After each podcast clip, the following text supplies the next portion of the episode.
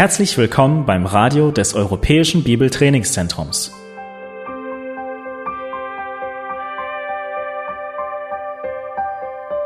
Unser Anliegen ist, dass der folgende Vortrag Sie zum Dienst für unseren Herrn Jesus Christus ermutigt.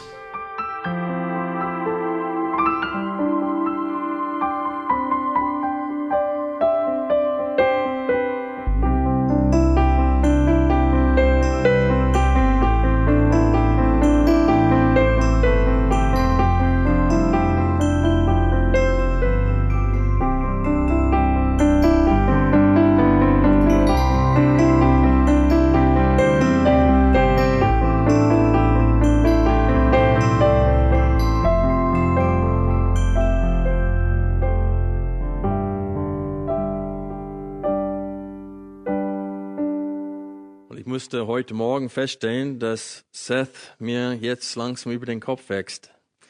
Ich habe ihn nochmal gemessen heute, als ich gesehen habe, dass wir ziemlich, einander ziemlich Auge ins Auge schauen. Und der ist in zwei Wochen ein Zentimeter gewachsen. Und ich sagte, es kommen keine Striche mehr auf der Wand, äh, bis ein paar Monate vorbei sind. Sonst haben wir nur ganz kleine Striche da und müssen immer wieder das Datum daneben schreiben. Aber ich weiß noch, als er ganz klein war und als wir uns versammelt hatten, noch bei uns zu Hause, äh, als er noch nicht lesen konnte, hat er die Lieder versucht mit mir zu singen. Und ich habe das Liederbuch genommen und ich, als wir gesungen haben, habe ich seine Hand in meine Hand gehalten. Ich habe früher meine, meine Finger immer gezeigt, wo wir singen. Aber dann wollte er es selber tun und er hat seinen Finger drauf und dann war er natürlich nicht da, wo wir waren. Sein Finger war überall. Und dann habe ich seine Hand in meine Hand genommen und dann zeigte seine Finger genau, wo wir waren, weil ich habe seine Hand geführt. Und ich weiß, nachdem ich das erste Mal das gemacht habe, äh, wir aufgehört hatten zu singen, der guckt auf mich hoch und sagt, habe ich das nicht gut gemacht? und ich sagte, ja, aber nur weil deine Hand in meiner Hand war. Und so ist es auch zwischen uns und Gott. Wenn wir es gut machen, dann nur, weil unsere Hand in seiner Hand ist. Und das vergessen wir immer wieder, wie völlig abhängig wir sind von Gott und seiner Kraft, um sein Wort auszuführen und um seinen Willen hier auf Erden zu tun und insbesondere um Menschen zu evangelisieren. Und wir versuchen immer wieder äh, durch äh, die Weisheit dieser Welt Menschen zum Glauben zu führen und es gelingt uns nicht. Und wir setzen uns im Vertrauen in genau das, was Gott vernichten muss, dass ein Mensch zum Glauben kommt, nämlich die Weisheit dieser Welt. Ich möchte euch bitten, 1. Korinther Kapitel 1 mit mir aufzuschlagen. Wir haben die ersten vier Kapitel betrachtet und ehe wir fortsetzen in diesem Buch, nämlich mit Kapitel 5, Vers 1, möchte ich heute einen kleinen Rückblick machen, indem wir die ersten, die Wahrheiten, die hier in den ersten vier Kapiteln betont werden, noch einmal äh, betrachten gemeinsam, damit wir eine wichtige Schlussfolgerung dieser Wahrheiten äh, für uns ziehen und auch anwenden in der jetzigen Zeit. Wir lesen einfach Kapitel 1 ab Vers 18. Denn das Wort vom Kreuz ist denen, die verloren gehen, Torheit. Uns aber, die wir errettet werden, ist es Gottes Kraft. Denn es steht geschrieben, ich werde die Weisheit der Weisen vernichten. Und den Verstand der Verständigen werde ich verwerfen. Wo ist ein Weiser? Wo ein Schriftgelehrter? Wo ein Wortstreiter dieses Zeitalters? Hat nicht Gott die Weisheit der Welt zur Torheit gemacht? Denn weil in der Weisheit Gottes die Welt durch ihre Weisheit Gott nicht erkannte, hat es Gott wohlgefallen, durch die Torheit der Predigt die Glaubenden zu erretten. Und weil den Juden Zeichen fordern und Griechen Weisheit suchen, predigen wir Christus als gekreuzigt, den Juden ein Ärgernis und den Nationen eine Torheit den Berufenen selbst aber, Juden wie Griechen, Christus, Gottes Kraft und Gottes Weisheit. Denn das Törichte Gottes ist weiser als die Menschen. Und das Schwache Gottes ist stärker als die Menschen. Denn seht eure Berufung, Brüder, dass es nicht viele Weise nach dem Fleisch, nicht viele Mächtige, nicht viele Edle sind, sondern das Törichte der Welt hat Gott auserwählt, damit er die Weisen zu Schanden mache. Und das Schwache der Welt hat Gott auserwählt, damit er das Starke zu Schande mache. Und das Unedle der Welt und das Verachtete hat Gott auserwählt, das, was nicht ist, damit er das, was ist, zunichte mache. Und dass sich vor Gott kein Fleisch rühme. Aus ihm aber kommt es, dass ihr in Christus Jesus seid, der uns geworden ist, Weisheit von Gott und Gerechtigkeit und Heiligkeit und Erlösung, damit, wie geschrieben steht, wer sich rühmt, der rühme sich des Herrn. Und dann schlag bitte mit mir Kapitel 4 auf. Wir lesen ab Vers 6.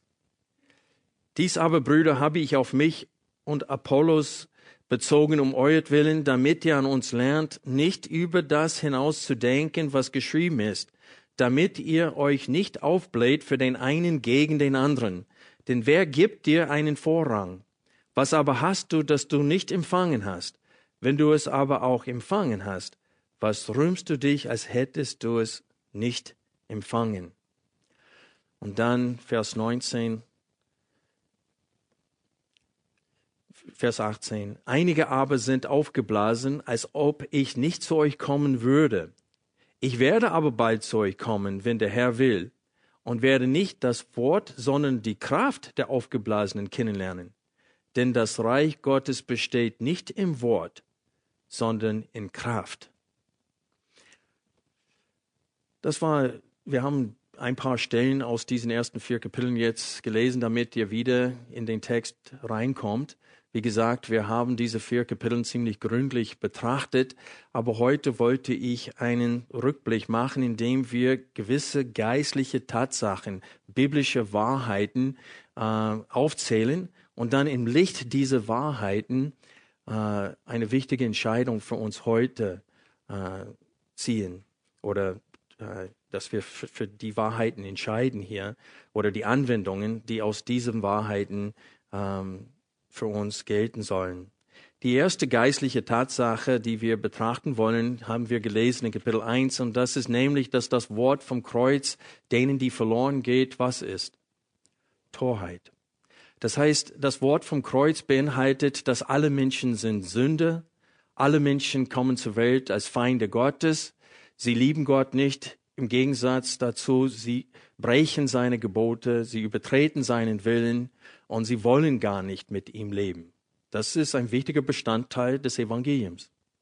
Und Gott in seiner großen Liebe hat seinen Sohn in die Welt gesandt, dass er stellvertretend für sündigen Menschen sterbe am Kreuz, und Gott akzeptiert nur das Blut Jesu Christi als Zahlung für die Sünden, für die Übertretungen seines Willens.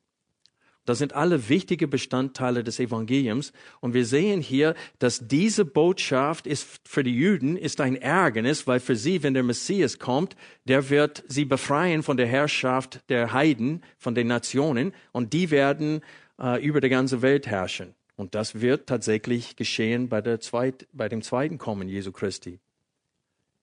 So für sie, dass der Messias leiden sollte, ist ein Ärgernis. Deswegen hat Jesus äh, äh, Petrus zurück, zurückweisen müssen, weil Jesus, als er sein Leiden in Jerusalem angekündigt hatte, hat Petrus ihm gesagt, das soll dir nicht widerfahren.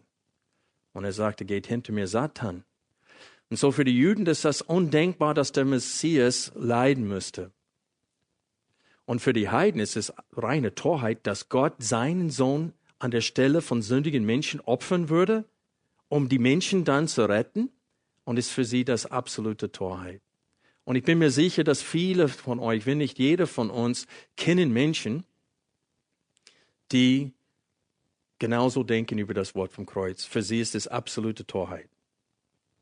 Und dieses Denken nimmt zu, auch in der deutschen Gesellschaft. Und so, das ist die erste Tatsache. Für Juden und Nationen, das heißt für alle Menschen, ist das Wort vom, Treu, vom Kreuz null und nichtig. Dennoch lesen wir in der Schrift, und das ist die zweite Tatsache, Menschen werden nur durch das Hören dieser Botschaft gerettet. Das heißt, wenn sie diese Botschaft nicht ausführlich genug hören und verstehen, können sie nicht Buße tun, können sie nicht mit Gott versöhnt werden. So genau die Botschaft, die sie nicht hören wollen, gerade die muss sie, müssen sie hören. Das ist die zweite Tatsache. Und wir sehen das in 1. Korinther 1, Vers 17. Paulus schrieb hier, denn Christus hat mich nicht ausgesandt zu taufen, sondern das Evangelium zu verkündigen. Nicht in Redeweisheit, damit nicht das Kreuz Christi zunichte gemacht wird oder entleert wird, entkräftet wird. Und so wir sehen hier, dass das Wort vom Kreuz muss verkündigt werden. Deswegen sagt Paulus, obwohl ich weiß, dass das Wort vom Kreuz den Juden ein Ärgernis ist und den Nationen eine Torheit ist, Kapitel 2, Vers 1 sagt er, ich habe mich dafür entschieden, trotzdem es zu verkündigen. Und ich, als ich zu euch kam, Brüder, kam nicht, um euch mit Vortrefflichkeit der Rede oder Weisheit das Geheimnis Gottes zu verkündigen. Denn ich nahm mir vor, nichts anderes unter euch zu wissen, als nur Jesus Christus und ihn als gekreuzigt. Und ich war bei euch in Schwachheit und mit Furcht und in vielem Zittern. Und meine Rede und meine Predigt bestand nicht in überredenden Worte de, Worten der Weisheit, sondern in Erweisung des Geistes und der Kraft. Warum? Damit euer Glaube nicht auf Menschenweisheit, sondern auf Gottes Kraft berührt. Wir sehen hier zwei wichtige Tatsachen. Das Wort vom Kreuz, die Menschen wollen diese Botschaft nicht glauben und werden es auch nicht glauben. Aber sie müssen trotzdem diese Botschaft hören, um errettet zu werden. Und so die Frage ist, wenn sie diese Botschaft nicht hören wollen, wenn sie diese Botschaft nicht glauben werden, warum sollten wir ihn dennoch predigen? Well, wir lesen, wir haben es gerade gelesen in Kapitel 1, den Berufenen aber predigen wir Christus als Gottes Kraft und Gottes Weisheit. Paulus war es klar, dass Gott Menschen auserwählt hat vor Grundlegung der Welt, dass sie seine Kinder werden sollen. Aus den Juden und aus den Heiden. Und Gott sorgt dafür, dass diese Menschen erstens diese Botschaft hören und beim Hören schenkt er ihnen Ohren zu hören, Augen zu sehen und er öffnet ihrem Verstand, so dass sie glauben können. Und Paulus sagt, deswegen habe ich nicht Redeweisheit oder die Redekünste dieser Welt angewandt, als ich zu euch redete, sondern in Schwachheit und Zittern habe ich eine ganz klare, nüchterne Verkündigung euch gebracht. Ich habe Jesus Christus und ihn als gekreuzigt verkündigt. Genau das, was ihr nicht hören wolltet. Und guck mal, ihr seid doch zum Glauben gekommen. Und das durch Gottes Kraft nicht durch meine Zunge, nicht durch Redekunst seid ihr zum Glauben gekommen. Ich habe euch nicht überredet, Christen zu werden. Ich habe nicht durch gute Beweisführung und gute Argumentation über, euch überreden können, sondern der Geist Gottes hat eure Bekehrung bewirkt. Und wir hatten das, als wir damals Kapitel 2 genauer betrachtet haben, gesehen. Der Sinn Gottes versteht nur wer? Der Geist Gottes. Und nur der Geist Gottes kann die Gedanken Gottes uns vermitteln. Und genau das geschieht bei der Wiedergeburt. Wir hören das Wort Gottes und Gott gibt uns den Sinn Christi. Er befähigt uns, das Wort vom Kreuz nicht mehr als Torheit zu sehen, sondern als Weisheit Gottes und Kraft Gottes. Und so jede Bekehrung ist ein Wunder Gottes. Es ist ein absolute, absolutes Wunder, wenn ein Mensch zum Glauben kommt. Und dieses Wunder wird unterschätzt. Und viele betrachten die Bekehrungen von Menschen in der jetzigen Zeit als ein Marketingproblem. Es hängt von der Präsentation ab, sagen sie, ob ein Mensch gläubig wird oder nicht.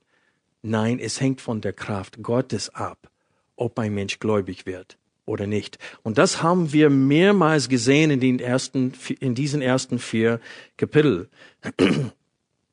Ich glaube, Gott will bekräftigen, was ich heute sage, indem er mir eine schwache Stimme heute gibt.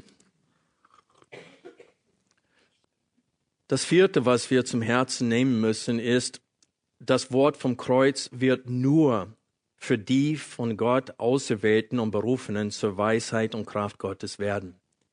Jesus hat gesagt, breit ist der Weg, der zur Verdammnis führt, und viele gehen auf diesen Weg. Schmal und eng ist der Pfad, der zum ewigen Leben führt, und nur wenige finden es. Und wir leben in einer Zeit, wo viele das nicht wahrhaben wollen, dass nur wenige zum Glauben kommen. Versteht ihr? Viele, die sagen, wir müssen die Mehrheit erreichen. Wir müssen die Massen mit der Botschaft erreichen. Die Massen müssen zum Glauben kommen. Es war aber nie der Fall. Nie. Bei großen Erweckungen kamen manchmal eine ganze Stadt zum Glauben. Nineveh im Alten Testament zur Zeit Jona. Aber in dem Fall, Jona wollte gar nicht, dass sie gläubig werden. Und dennoch sind sie zum Glauben gekommen. Das war auch die Macht Gottes, die, die diese Umkehr bei den Nineviten bewirkt hatte. Aber in der Regel sehen wir, dass nur eins vereinzelte Menschen sind zu Glauben gekommen. Und Jesus hat selber gesagt, denkt nicht, dass ich gekommen bin, um Frieden zu bringen, sondern das Schwert. Eure Feinde werden die Mitglieder eures Zuhause sein, denn ich bin gekommen, um Tochter gegen Mutter und, und Sohn gegen Vater, zwei gegen drei zu wenden in, in den Häusern. Und Gott kündigt damit an, dass nicht mal alle Mitglieder einer Familie werden immer gläubig.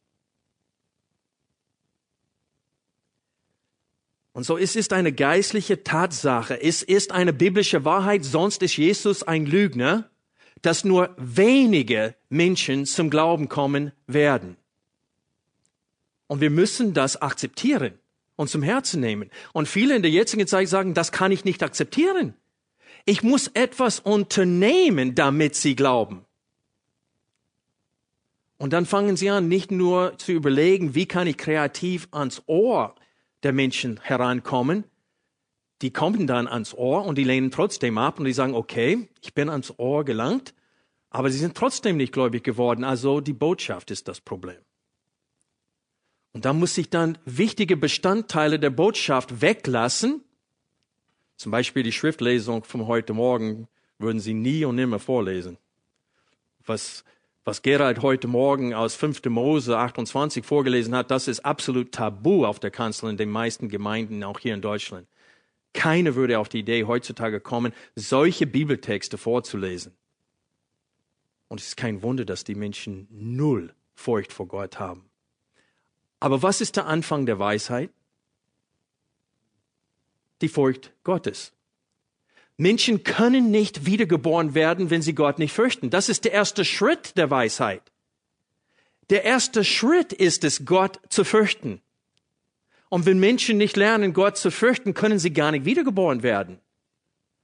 Dann kommen sie nur auf die Idee, Gott zu ihrem vielbeschäftigten Leben hin, nur hinzuzufügen, anstatt sich vor Gott zu beugen und Jesus als Herrn und König des Universums anzunehmen. Und so wir sehen hier, dass diese ersten vier Wahrheiten sehr, sehr wichtig sind für uns, auch in der jetzigen Zeit. Eine fünfte Wahrheit, die wir zum Herzen nehmen müssen hier, ist nämlich, Gott verherrlicht sich selbst durch die Rettung seiner Auserwählten. Er verherrlicht uns nicht dadurch, sondern sich selbst. In 1. Korinther 1, Vers 26 lesen wir, denn seht eure Berufung, Brüder, dass es nicht viele Weise nach dem Fleisch, nicht viele Mächtige, nicht viele Edle sind. Und dann steht es in Vers 27, sondern das Törichte der Welt hat Gott auserwählt, damit er was? Die Weisen zu Schande mache. Und dann steht es, damit er das Starke zu Schande mache. Und dann lesen wir hier, damit Gott das, was äh, groß ist in den Augen dieser Welt, zunichte mache. Freunde, Gott ist dabei, nicht nur dabei, uns zu retten, als ob wir das, das Zentrum des Universums seien, als ob wir so besonders sind und so wunderbar sind, dass er uns unbedingt haben muss.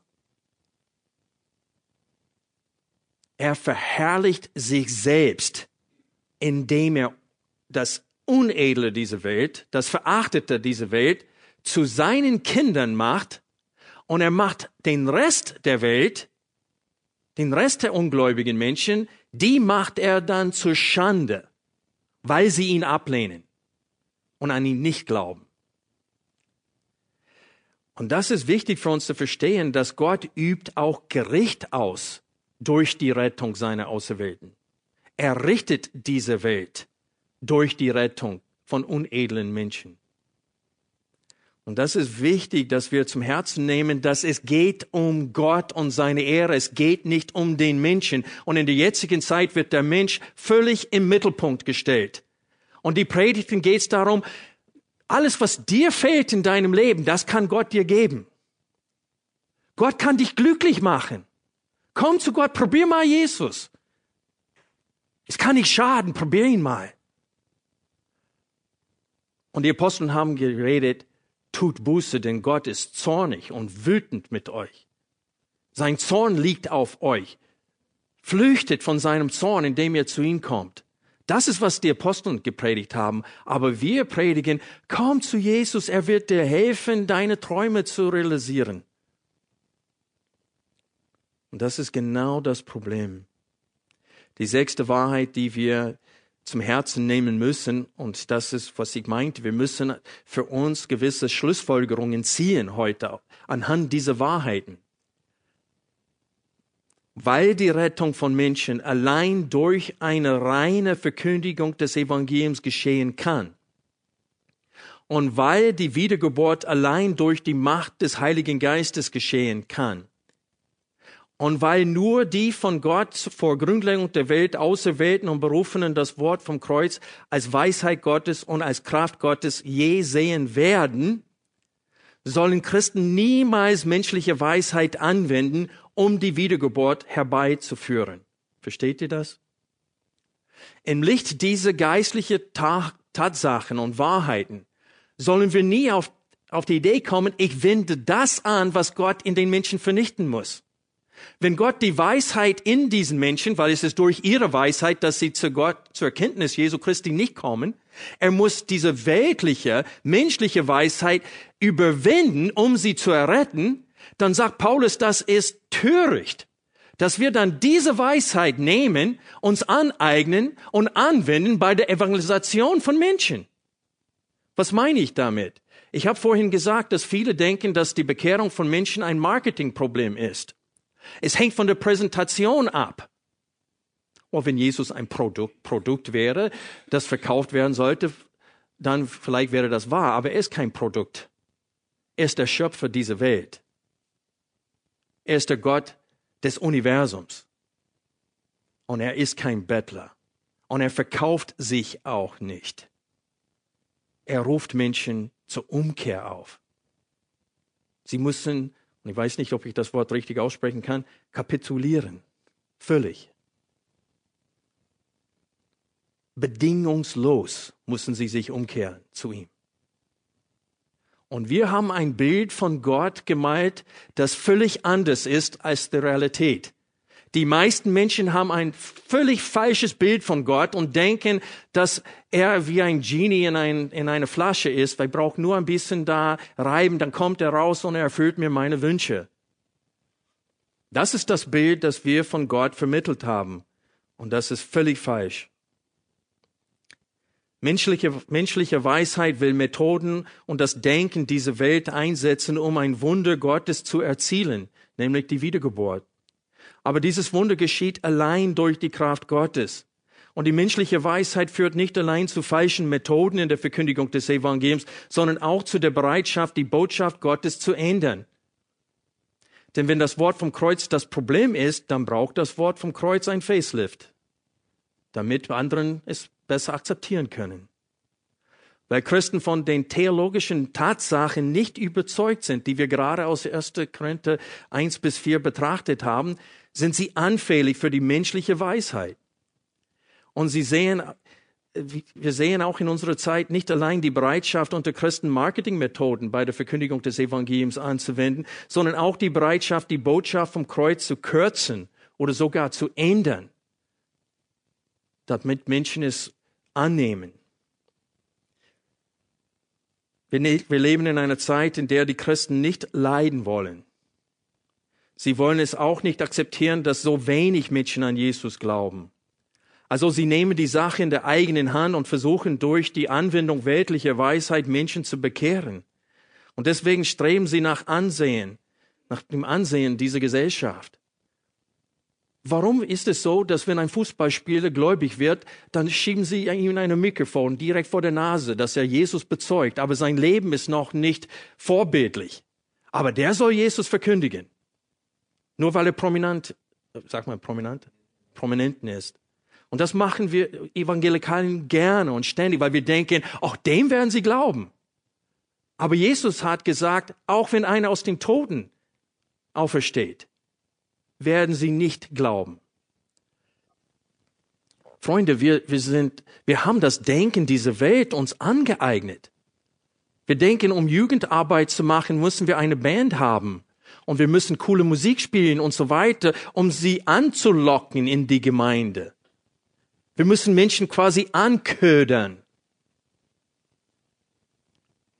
Und wir sprechen ihr Fleisch an und wollen ihre Seele retten dadurch. Das ist Irrsinn.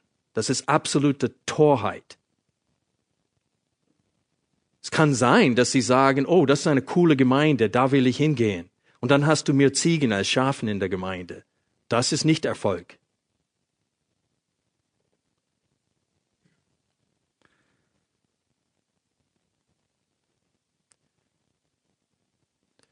Freunde, wir vergessen öfters, dass das Medium, das wir benutzen, um das Evangelium zu verkündigen, beeinflusst die Botschaft.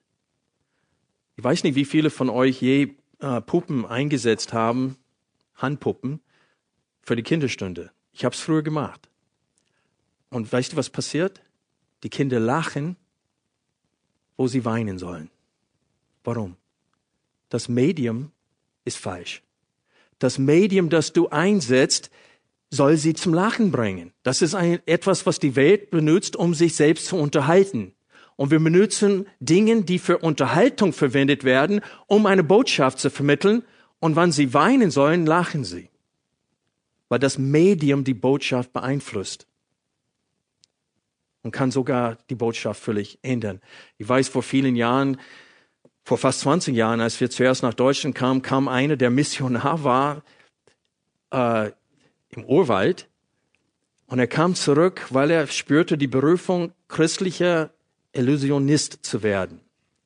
Ein Illusionist ist einer, der durch Tricks äh, Menschen begeistert. Versteht ihr? So Kartentricks und alles Mögliche. Und er war gut darin und er meinte, Gemeinden sollten ihn finanziell unterstützen, weil er als Missionar, als christlicher Illusionist auftreten möchte. Und er meinte, er könnte Menschen zu Jesus führen dadurch.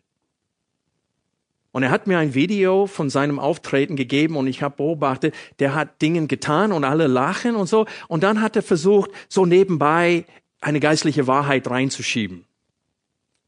Und es ging an den Menschen völlig vorbei. Du konntest die Gesichter der Menschen anschauen. Da, die, die konnten das nicht vereinbaren. Geistliche Wahrheiten und Unterhaltung. Jesus ist nicht so aufgetreten.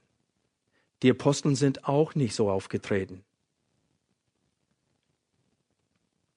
Schon seit Jahrzehnten sehen wir eine Bereitschaft unter Christen, das Wort vom Kreuz durch weltliche Medien zu verbreiten. Heavy Metal, Acid Rock und auch Rap werden eingesetzt.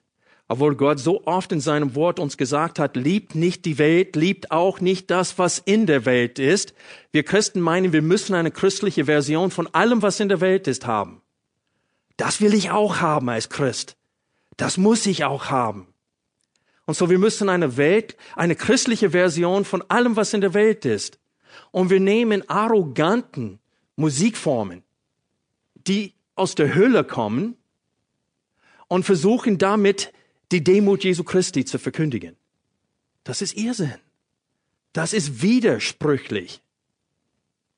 Wir widersprechen der Botschaft, die wir verkündigen, durch das Mittel, das eingesetzt wird. Ich weiß nicht, ob ihr je auch christliche Rapper gesehen habt. Die Mütze ist zur Seite gedreht, die Hose hängen runter, die Schuhe, Schnursenkel sind nicht gebunden, die latschen rum da und das ist richtig arrogante Musikform. Und durch diese arroganten Auftreten wollen sie Menschen die überzeugen, dass sie demütig sein sollen, genau wie Jesus, dass sie Jesus annehmen sollen als Herrn. Die werden Mitglieder in deinem Club werden, aber sie werden nicht wiedergeboren. Und das ist das Problem in der jetzigen Zeit. Als wir Kinderstunde in, in Amerika gemacht haben, in einer Ortsgemeinde, gab es zu der Zeit diese sogenannte Veggie Tales. Veggies ist von dem englischen Wort Vegetables. Das sind Gemüse. So Gemüsegeschichten sozusagen, wird wörtlich übersetzt. Und sie haben Cartoons gemacht von Obst- und Gemüsestücke. Die haben so Gesichter denen gegeben und auch Beine und so weiter. So ein Apfel und eine Banane, die latschen rum und reden. Und die erzählen dann die biblischen Geschichten. So, die wollten zwei Fliegen mit einer Klatsche fangen. Die wollten Kinder beibringen, die sollen ihre Obst und Gemüse essen und gleichzeitig sollen sie die Geschichten der Bibel anhören. Und die haben das so, äh, sie wollten Menschen auch unterhalten dabei. Und die haben die Sünde der Neneviten wortwörtlich so dargestellt. Die, die Frage war, warum will Gott Nineveh zerstören? Was war ihre Sünde? Auf Englisch, they slapped themselves silly with fish. Die haben sich wie heißt die? Ich kann das nicht mal übersetzen ins Deutsch. Die haben sich mit Fische gegenseitig geschlagen, bis sie doof waren.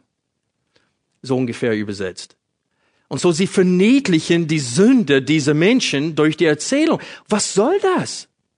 Und Christen haben haufenweise das gekauft. Diese Leute sind Millionäre über Nacht geworden, die diese VeggieTales rausgebracht haben. So wenig Einsicht haben die Evangelikale heute. Sie können sowas gar nicht durchschauen. Freunde, es ist nicht egal, wie wir an das Ohr der Ungläubigen drankommen. Denn manche Medien sind völlig ungeeignet für das Weitergeben des Evangeliums. Denn sie entweder widersprechen der Botschaft selbst oder sie rufen in den Menschen das Lachen hervor anstatt das Weinens der Buße. Freunde, wir wollen Jesus nicht wie Coca-Cola präsentieren.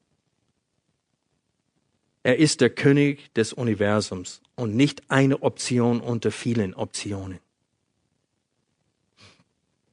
Aus diesem Grund möchte ich heute uns alle daran erinnern, dass die Feinde Gottes allein durch die Kraft Gottes zu seinen Kindern werden. Habt ihr das Wort Kraft gesehen in den ersten vier Kapiteln von 1. Korinther? Wir lesen immer wieder das Wort Kraft die Kraft des Evangeliums. Und Paulus sagte in 1. Korinther 4, ab Vers 19, bezüglich den, zu den Männern, die gegen ihn waren in der Gemeinde und haben gesagt haben, ja, Paulus redet nicht gut. Wir brauchen einen, der besser redet. Dann werden mehr Leute, da haben wir mehr Anerkennung in der Gesellschaft. Wir müssen besser reden und Redekunst anwenden. Zu diesen sagt Paulus folgendes, Vers 19, ich werde aber bald zu euch kommen, wenn der Herr will, und werde nicht das Wort, sondern die Kraft der Aufgeblasenen kennenlernen. Denn das Reich Gottes besteht nicht im Wort oder im Reden, sondern in Kraft. Und was Paulus hier mit, damit sagen will, ist, ist es egal, wie gut du reden kannst. Die Frage ist, bist du erfüllt mit dem Heiligen Geist? Wirkt Gottes Kraft durch dich? Das ist die Frage. Nicht wie gut kannst du reden. Und wir haben das genau umgekehrt. Wie gut ein Mann reden kann, entscheidet, ob er eingeladen wird als Redner auf einer Konferenz. Nicht wie geistlich er ist, sondern wie kann, gut kann er reden. Und das ist das Problem in der jetzigen Zeit. Aber wir müssen es muss uns klar sein, dass Gottes Kraft bei der Bekehrung von Menschen sehr, sehr stark betont wird in den ersten vier Kapiteln von 1. Korinther. Und wir sehen das auch in der Apostelgeschichte. Schlag bitte Apostelgeschichte 1 auf mit mir. Es ist interessant, dass der Heilige Geist viermal in Kapitel 1 der Apostelgeschichte erwähnt wird. Und in fast jedem Kapitel kommt er einmal vor, außer es gibt so einen Abschnitt, wo Paulus berichtet oder es wird berichtet von den Gesprächen zwischen Paulus und Königin und so weiter und da wird sein Name nicht erwähnt, aber sein Wirken in Paul wird, Paulus wird klar gesehen. Dieser Mut des Paulus vor Königin, das ist das Wirken des Heiligen Geistes. Also der, der Heilige Geist ist anwesend in allen Kapiteln der Apostelgeschichte. Und häufig wird er erwähnt. Und wir sehen das gleich hier in Kapitel 1, ähm, bereits schon in Vers 2. Wir lesen ab Vers 1. Den ersten Bericht habe ich verfasst, Theophilus, von allem, was Jesus angefangen hat zu tun und auch zu lehren, bis zu dem Tag, an dem er in den Himmel, in den Himmel aufgenommen wurde, nachdem er den Aposteln, die er sich auserwählt, durch den Heiligen Geist Befehl gegeben hatte. Diesen hat er sich auch nach seinem Leiden in vielen sicheren Kennzeichen lebendig dargestellt, indem er sich 40 Tage hindurch von ihnen sehen ließ und über die Dinge redete, die das Reich Gottes betreffen. Vers 4.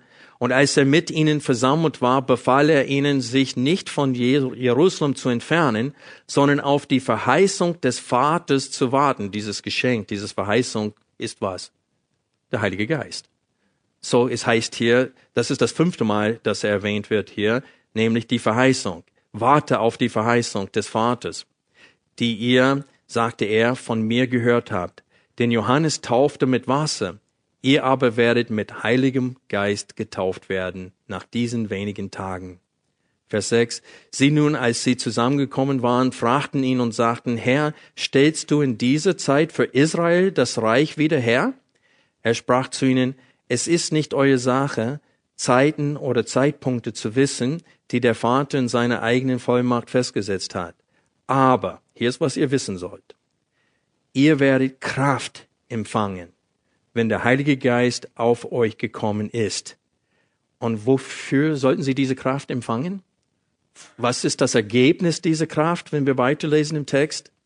Und ihr werdet meine Zeugen sein sowohl in Jerusalem als auch in ganz Judäa und Samaria und bis an das Ende der Erde. Und dann lesen wir die Apostelgeschichte. Und immer wieder wird der Heilige Geist betont, weil das, die Verkündigung war seine, sein Werk. Und wenn wir 1. Korinther nochmal aufschlagen,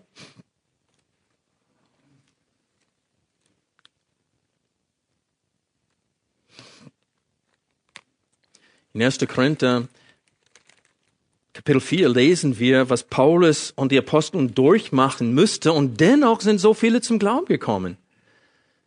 Im Kapitel 4 sagt Paulus äh, ab Vers 9, denn mir scheint, dass Gott uns, die Apostel, als die Letzten hingestellt hat, wie zum Tod bestimmt, denn wir sind der Welt ein Schauspiel geworden, sowohl Engeln als Menschen. Und hiermit meint er, dass die Gefangenen Roms wurden ganz hinten gestellt, als sie in die Stadt geführt wurden. Und das sind die, die gegen Gladiatoren und gegen Löwen und Tieren kämpfen müssten zur Unterhaltung der Welt. Und der sagte, es kommt mir vor, als, wir, als ob wir solche Gefangenen sind. Und dann lesen wir ab Vers 10, wir sind Narren um Christi willen, ihr aber seid klug in Christus. Wir schwach, ihr aber stark, ihr geehrt, wir aber verachtet. Bis zur jetzigen Stunde leiden wir sowohl Hunger als Durst und sind Nacht und werden mit Fäusten geschlagen und haben keine bestimmte Wohnung und mühen uns ab und arbeiten mit unseren eigenen Händen. Geschmäht segnen wir, verfolgt dulden wir, gelästet reden wir gut zu. Wie Auskehrricht der Welt sind wir geworden, ein Abschaum aller bis jetzt. Und unter solchen widrigen Umständen sind Kontinenten beeinflusst worden von dem Evangelium. Menschen überall, schnell, rapide sind zum Glauben gekommen. Das Evangelium hat sich rapide ausgebreitet. Lukas fängt an mit 120 Mann in Apostelgeschichte. Und dann sagt er 3000, 5000. Und dann sagt er nicht wenige prominenten Frauen oder nicht wenige, nicht wenige, viele, nicht wenige, viele. Und er pockt auf die Zahlen. Warum? Weil Gamaliel, was, was hat Gamaliel gesagt? Als sie wussten nicht, was sie mit den Aposteln machen sollen. Er sagte, lasst diesen Männern. Wenn die Sache von Gott ist, werden wir es nicht aufhalten können. Und er hat zwei Beispiele benutzt von einem Judas und einem Todias, ich weiß nicht mehr, wie die beiden heißen. Aber das waren Führer, die aufgestanden sind und die hat, eine hatte etwa 400 äh, Nachfolger. Er wurde getötet und die Bewegung ist auseinandergeflogen.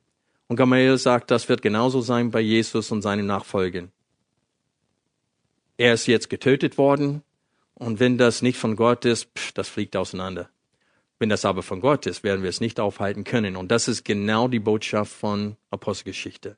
Es konnte nicht aufgehalten werden. Warum? Weil Gottes Kraft dahinter steckt. Und jetzt überlegt euch, wie beleidigend das ist für Gott, wenn wir sagen, ich verzichte auf deine Kraft, ich habe das selber in der Hand. Ich weiß, was ich tun muss, damit Menschen glauben. Ich krieg das hin. Und ich sage euch, ich muss mich auch jetzt schämen. Denn 20 Jahre lang habe ich mein Vertrauen teilweise in der Auslegungspredigt gesetzt, was auch eine Methode ist. Und ich dachte, die Auslegungspredigt, das wird's bringen. Und da sind gute Früchte entstanden dadurch. Aber da sind viele von uns, wie viele von uns haben seit Jahren ein schlechtes Gewissen in gewissen Bereichen und haben das immer noch nicht geändert, was uns plagt. So, ihr seht, die Auslegungspredigt ist kraftvoll, indem es uns ein schlechtes Gewissen vermitteln kann. Aber wir müssen die Kraft haben, um uns zu ändern. Wir brauchen mehr als nur ein schlechtes Gewissen, weil mit der Zeit werden wir, wenn wir das nicht umsetzen, was Gott uns sagt durch das verkündigte Wort, dann bleiben wir irgendwo stehen auf der Strecke und dann entweder fangen wir an, unser Gewissen zu sagen, schweige, das reicht mir, oder wir sagen, das schaffe ich nicht. Und wir finden uns einfach damit ab. Aber der Punkt ist, wir werden nicht zu einem hellen Licht. Wir werden nicht zu Evangelisten werden, wie die in Thessalonik waren oder in Philippi es waren. Die in kürzester Zeit, die waren arm, die waren ohne Ressourcen, die waren verachtet und dennoch sind so viele zum Glauben gekommen.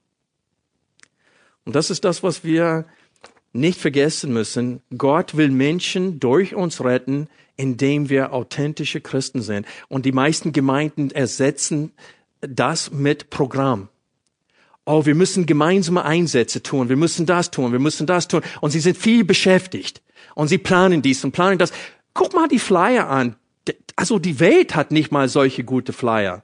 Versteht ihr, was ich meine? Diese Traktaten, die Zusammenstellung, die Bilder passen. Also das ist so geschmuckt und so toll sieht das aus. Aber Menschen kommen nicht zum Glauben dadurch. Die können sagen, wow, die Gemeinde ist professionell. Aber das, die sind trotzdem nicht bekehrt. Und die Urgemeinden hatten gar nichts davon. Genoss auch nicht die Anerkennung der Gesellschaft. Aber sie haben das Leben, das veränderte Leben ihres Nachbars gesehen. Und dachten, das muss ich auch haben. Das ist mir auch beim Militär passiert. Ein, ich habe mich gefragt, ich war eine Zeit lang stationiert äh, in Arizona und einige von unseren Flugzeuggruppen aus Hawaii waren stationiert da. Und ich war vom Rang her überhaupt nicht bedeutend, war ganz gering. Und da kam einer, der sehr, sehr hoch im Rang war und er kam immer wieder vorbei und hat mit mir geredet. Und ich fragte mich, was, warum redet der mit mir? Und später, als wir zurück nach Hawaii kamen, ist er zum Glauben gekommen, hat sich bekehrt und bei seiner Taufe hat er sein Zeugnis gegeben. Und ich saß da wie einer von euch und er hat sein Zeugnis gegeben und dann sagte, ich stehe vor euch heute wegen dieses Mannes. Und er hat auf mich gezeigt. Und ich war völlig überrascht. Und er sagte, der hat so viel Freude. Und die wollte ich auch haben. Und Freunde, was sind die Frucht des Geistes? Liebe, Freude, Freundlichkeit, Güte. Das ist, wofür die Welt, die Welt hungert nach solchen Dingen. Wir hungern nach solchen Dingen. Und das haben wir nicht. Selbst nach 20 Jahren Auslegungspredigten. Weil Methoden können uns nicht helfen. Nur die Kraft Gottes kann uns helfen. Und das heißt, wir müssen alle lernen, wieder zu flehen zu beten. Für uns, für anderen. Und dann werden wir sehen, dass die Kraft Gottes vorhanden ist bei uns. Und dann werden wir sehen, dass Menschen durch ganz schlichte und einfache Gespräche zum Glauben kommen.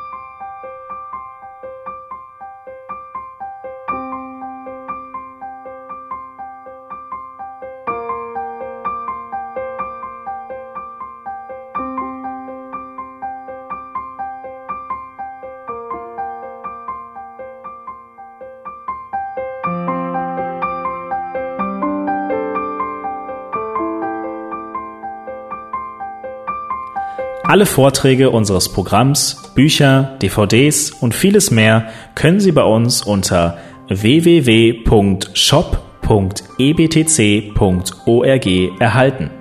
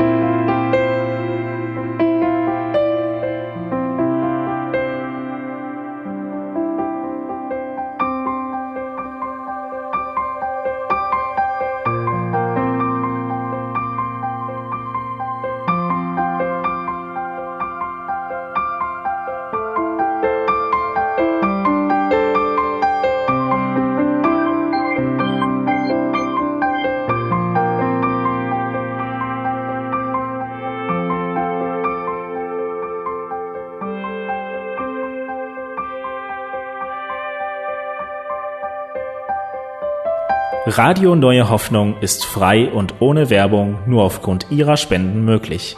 Wenn Sie weitere Informationen dazu finden möchten, wie Sie Radio Neue Hoffnung unterstützen können, besuchen Sie die Webseite www.rnh.de.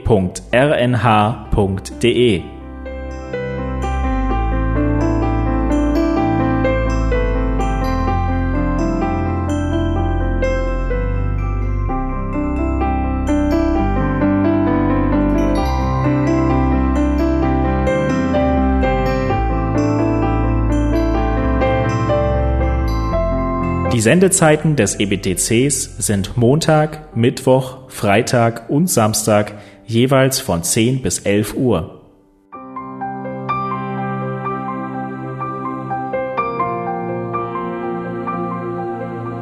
Sie finden uns im Internet unter www.ebtc.org. Eine E-Mail können Sie uns senden an radio.ebtc.org. Telefonisch erreichen Sie uns unter 0049 3060 988 610. Unsere Postanschrift lautet an der Schillingbrücke 4 in 10243 Berlin, Deutschland.